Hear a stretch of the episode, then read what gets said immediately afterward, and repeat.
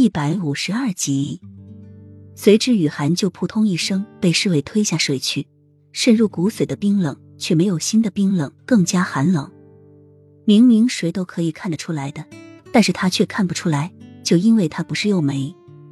温热的眼泪从眼眶中流出，滴落到冰冷的脸颊上。他应该感到高兴才对，他没有像以前那般折磨他，更没有杀他，反而给了他想要的，独自在一个角落中安安静静的生活。只要不成西风院，就不会受到伤害。他想要的，他都给了他了，他还有什么可以抱怨的？雨涵死死的咬住冻子的嘴唇，眼泪泛滥的在脸颊上流动，湿了又干，干了又湿。任凭柔弱的身体在冰冷的池水中发抖冻僵，然后失去意识。在雨涵昏过去的那一刻，一个黑影迅速的抱起雨涵冻僵的身体，走向西风院，将他放到床上。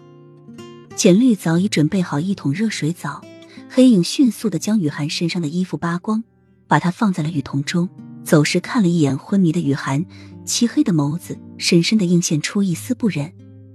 皇上立太子的事情在即，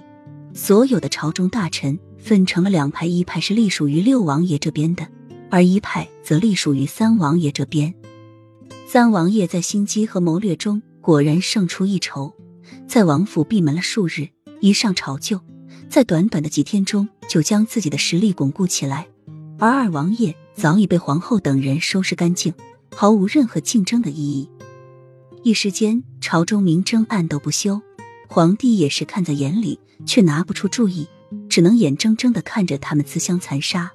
最后，边国告急，皇帝索性就让他们谁先收服了边国，就立谁为太子。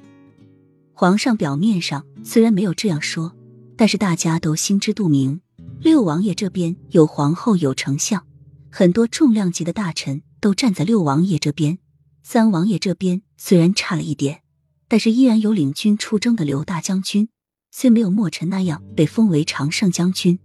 但是却叱咤战场数十年，有一定的经验。